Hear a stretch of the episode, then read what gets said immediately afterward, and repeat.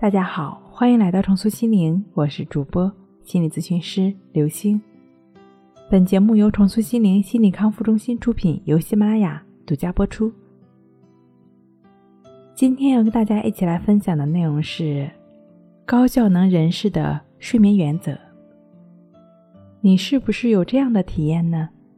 可以在持续好几个小时集中注意去学习自己特别喜欢的科目。或者去做自己特别喜欢的事情，但是往往在考试临近的时候，不得不学习自己不擅长的科目。在打开书的那一瞬间，强烈的睡意就袭来了。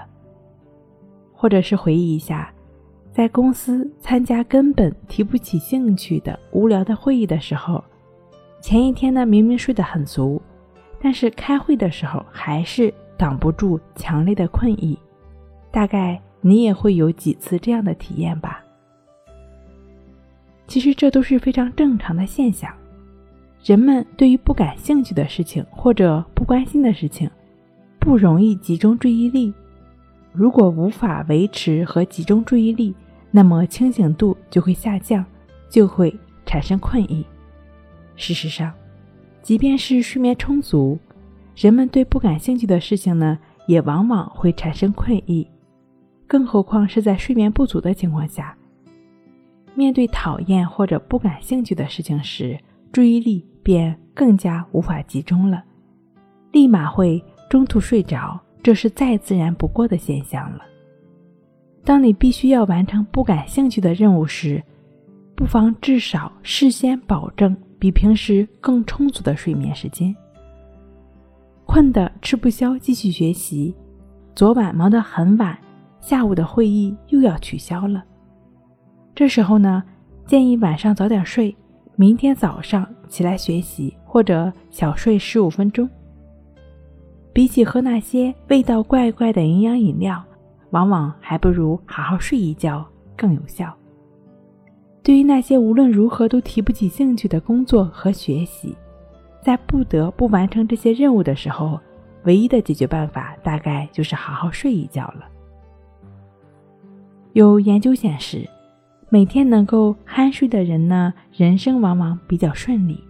或许这是因为这些人拥有坚韧不拔的克服自己不感兴趣的事物及困难的经历吧。那这些坚韧不拔的意志和精力来源于哪儿呢？有时候呢，我们拼命的思考，却想不出什么好的主意。艺术家、作家和研究者就更不必说了，商务人士也是需要这种灵感吧。要获得这种灵感，平时的努力固然重要，但是精神和肉体都处于疲惫状态的时候，人们持续思考的能力就会下降，自然也会被灵感所抛弃了。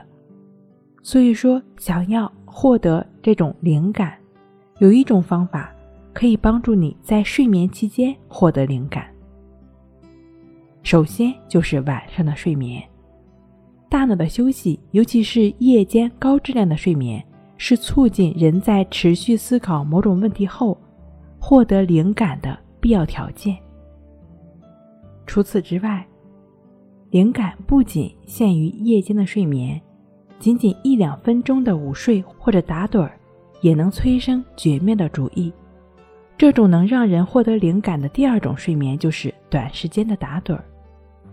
据说，超现实主义画风著名的西班牙画家萨尔瓦多，常常在午睡中获得构思的灵感。他著名的金钥匙午睡，就是一个很好的参照。金钥匙午睡呢，首先。就是舒服的躺在一个比较牢固的椅子上或者沙发上，接着拿出一件房间的钥匙，让它搭在左手或者右手的指缝间。心情放松，睡着之后，钥匙就会从突然失去力量的手中掉在地上，发出哐当的声音。钥匙的作用正是让自己从哐当声音中醒过来。